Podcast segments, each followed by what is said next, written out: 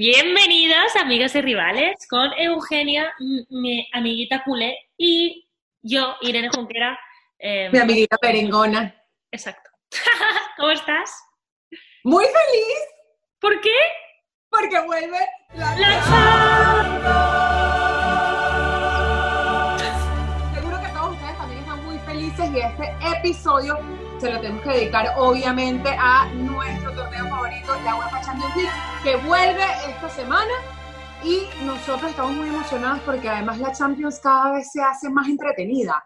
Es verdad. Es verdad que antes, cuando. A ver, yo he tenido la suerte de que mi equipo tiene 13 Copas de Europa y bueno, pues me lo he pasado muy bien en muchas ocasiones. Pero bueno, unas cuantas legales. No, no, vamos a hablar de la polémica de la Champions hoy, sino de la parte entretenida, divertida y esa, esa pasión por el fútbol que nos une a, pesar, a pesar de la rivalidad que nos separa. Bueno, exacto. A ver, la cosa está en que mm, es verdad que si tu equipo llega a la final, pues te lo pasas súper bien y ya sí gana increíble. Pero imagínate pues que los dos que llegan a la final me imitan. Y entonces, ¿qué ha pasado desde hace unos años hasta ahora? Que los de Pepsi han sido muy listos y están creando todo un, formato alrededor de la Champions parecido a lo que se hace en la Super Bowl, ¿no? En, Estados Unidos, Eugenio. Claro, eh, el tema es que, ¿qué pasa? Si el Barça o el Madrid llegan a la final de la Champions, se convierte en, un, en una final o en un evento con una repercusión global, ¿no? O sea, todo el mundo de alguna manera u otra va a ver la final por ver a uno de estos dos equipos que generan muchísimo movimiento a nivel de audiencia, a nivel mediático, etcétera, ¿no? Este, ¿Qué te estabas echando una siesta? no, pero he quitado la manta que tenía ahí porque la acabo de... Ella está lista para dormir, o sea, ya. Bueno, entonces, ¿qué pasa? ¿Qué pasa si llegan dos equipos que no tienen tanta afición? Entonces, digamos que eh, llega un Sevilla que a pesar de que en España tiene muchísima afición, a nivel internacional quizá no tanta como un Barça o un Real Madrid. Y llega, te llega un Sevilla contra un eh, Tottenham. Entonces, realmente el impacto a nivel mediático de marcas, de patrocinios, etcétera, que tiene esa, esa final a nivel global es, es muy pequeña, ¿no? Entonces, eh, es lo que pasa con el Super Bowl también. Desde una perspectiva de marca, de, de sponsorships y de darle como más visibilidad al torneo, se involucra muchísimo, o sea, las marcas se involucran muchísimo no solamente en la generación de la publicidad, que es algo por lo cual el Super Bowl es súper conocido, porque es donde se lanzan los mejores comerciales en Estados Unidos eh, del año y bueno, que cuestan... Esto ocurre porque la repercusión es espectacular precisamente porque, aunque no te guste el béisbol, la final de la Super Bowl se el, El fútbol, fútbol americano. O sea, el fútbol americano, la Super Bowl, la final se disfruta... Está hablando de la Serie Mundial. no, es que sabes que estaba pensando... es que ese, es otro capítulo que viene pronto. me estaba acordando de un partido al que fui en los Mets, de los Mets, que me quería pegar, me quería pegar un tiro, o sea, que bueno, no quiero tampoco aquí porque bueno, que me esté eh, ya va, estamos hablando del deporte real, venga. Ah, no, pero el fútbol americano. vamos a hablar otro día. Pero el fútbol americano es más divertido. Pero aún así, aunque no te guste, en la Super Bowl esa final es como un evento cultural, mucho más allá de lo que es el deporte solamente. Exacto. Y, pero ¿qué pasa con el Super Bowl en este caso? Y qué es que lo queremos poner como el ejemplo perfecto para, que, para compararlo luego con lo que está pasando con la final de la Champions. Y a ver qué pasa este año en Lisboa, ¿no? Pero realmente cuántas son las personas que ven el Super Bowl. Es el deporte, es el, es el evento deportivo más visto de la, a nivel televisivo del mundo. Pero el, yo diría, yo me, me aviento a decir que por lo menos un 70% de la gente que ve el Super Bowl no ha visto un partido de NFL en toda la temporada. Totalmente. Lo ven y principalmente por el halftime show o incluso y por los comerciales. O incluso ¿Eh? piensan, incluso pueden llegar a pensar que es béisbol. Como Irene. Este, bueno, cosas que pasan en España. A mí, los últimos años que, me ha tocado ver. Ha sido un lapsus, no lo pienso. Un. Tuvo un, un, pequeño lapsus mental, suele pasar, ¿no? Le suele pasar. Mira, a, a, a, diferencia de este año, que sí tuve la oportunidad de estar en Miami y el Super Bowl se, se jugó acá este año, llevo 10 años viendo el Super Bowl en España. Y el Super Bowl es que se juega muy tarde. Entonces, si tú te quieres ver el Super Bowl estando en España, es que te, tienes que ver dónde lo vas a ver a las 1 2 de la mañana que empieza, ¿no?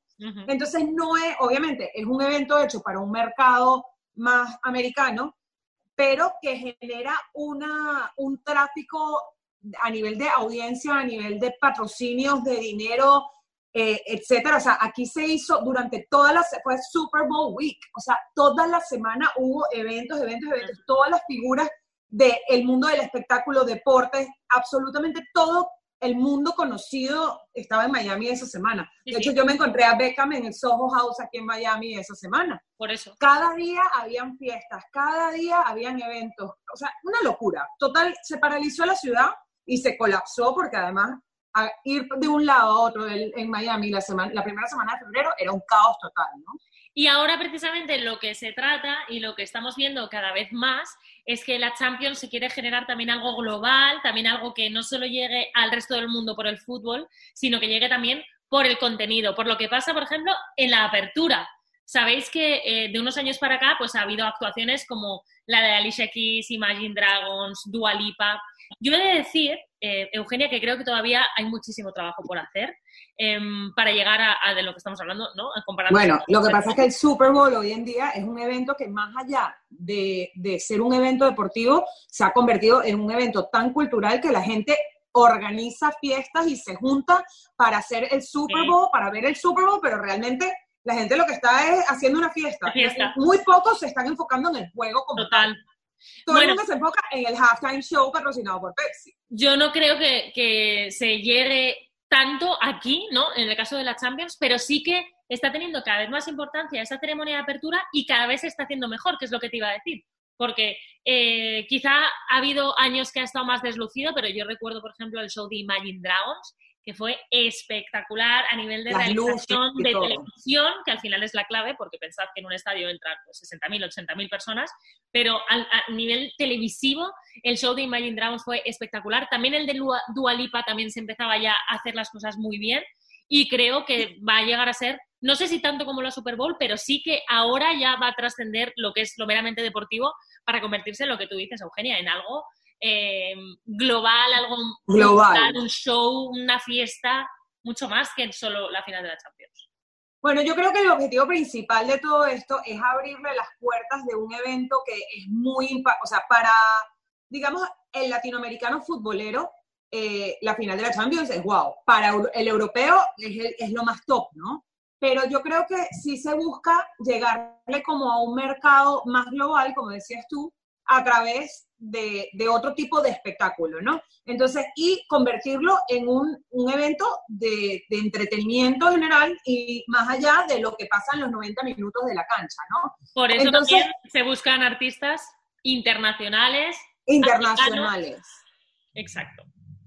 Exacto. Entonces, ¿qué pasa? Eh, siempre ha habido un opening ceremony en la final de la Champions. Eh, espectacular. Hemos visto a Andrea Bocelli, a dos chelos, eh, chelos, cantar el himno. O sea, siempre ha habido algo como muy impactante al principio, pero desde Milán para acá, eh, Milán cantó Alicia Keys, que fue cuando se empezó a hacer el Pepsi Opening Ceremony, que viene siendo el equivalente al Pepsi Halftime Show de la final de la Champions, que siempre hay un artista como súper internacional que define un poco como la ciudad en este, este año, bueno, con, con J-Lo y, Shakira fue como muy, sí, y como muy marcando en la identidad latina de Miami, ¿no? Entonces fue Milán, Alicia Keys fue la primera así que hizo el Pepsi Opening Ceremony de la final de la Champions, que además, o sea, eh, eh, además es un poco como avalar el, el, patrocinio que tiene PepsiCo con la UEFA, Pepsi Gatorade. Eh, en el 2017 fue en Cardiff, que fue cuando cantó Black Eyed Peas, que fue también increíble la final Real Madrid-Juve. En el 2018 en Kiev fue um, Dualipa.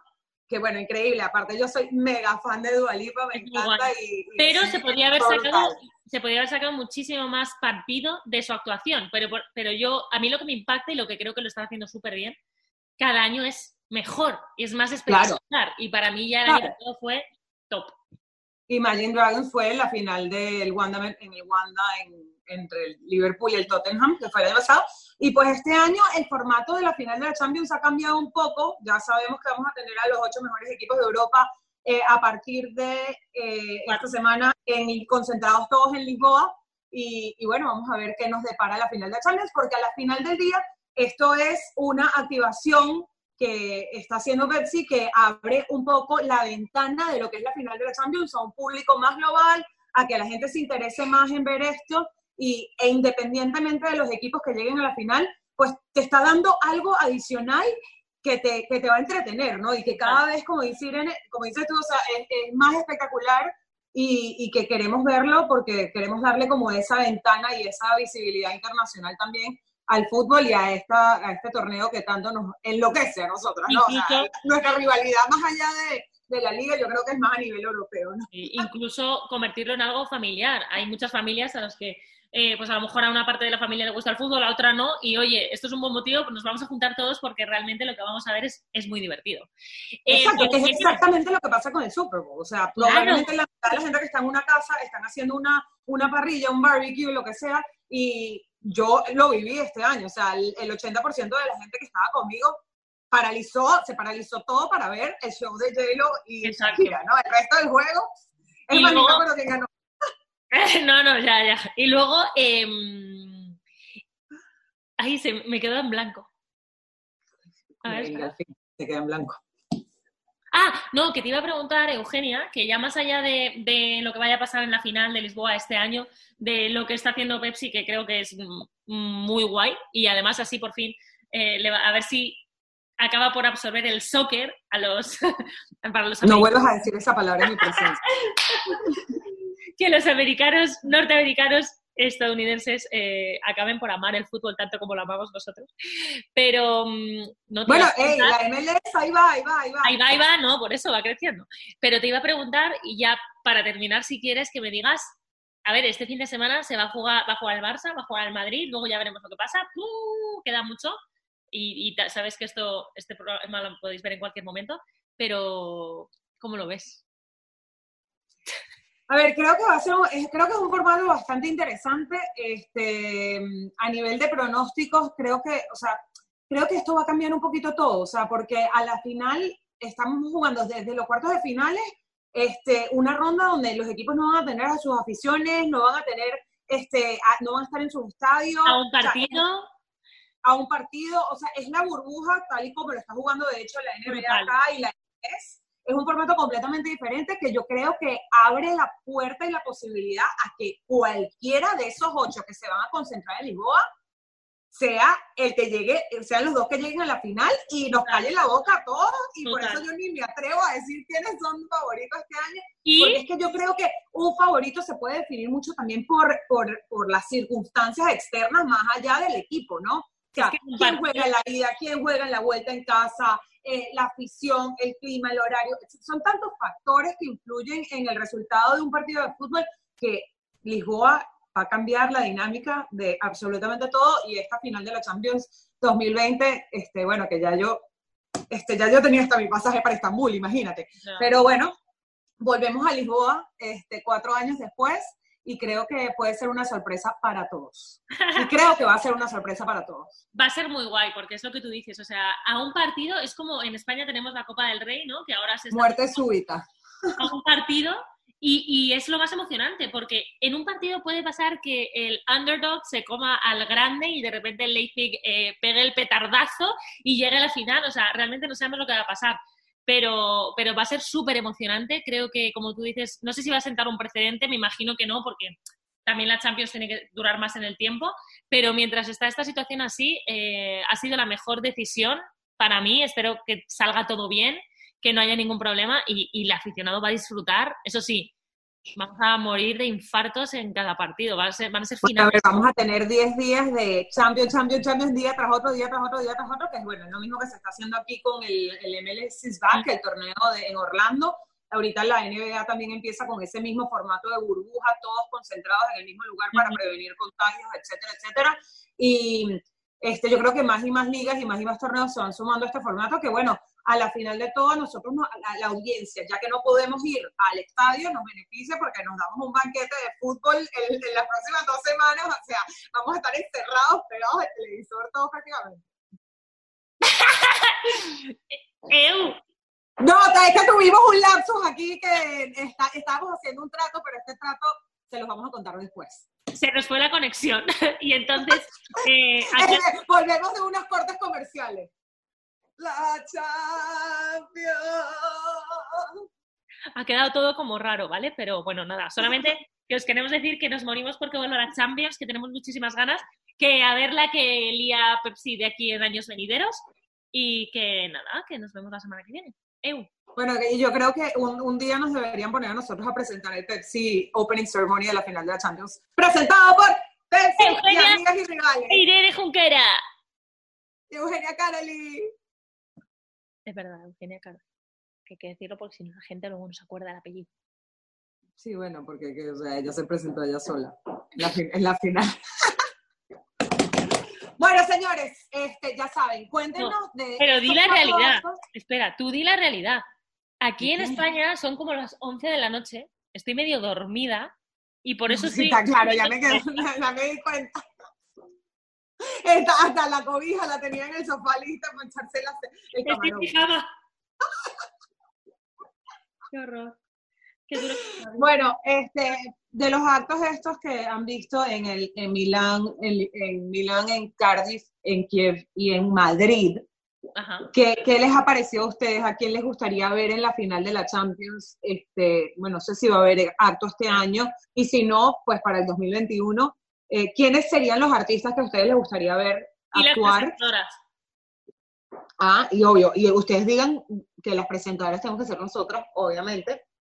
Y pues nada, díganos también quiénes son sus favoritos para ganar entonces este torneo de mini torneo que se va a jugar ahora en Lisboa de, y que bueno, que a la final pues de ahí va a salir el campeón de la Champions 2020. Eso es. Un beso enorme y nos vemos la semana que viene.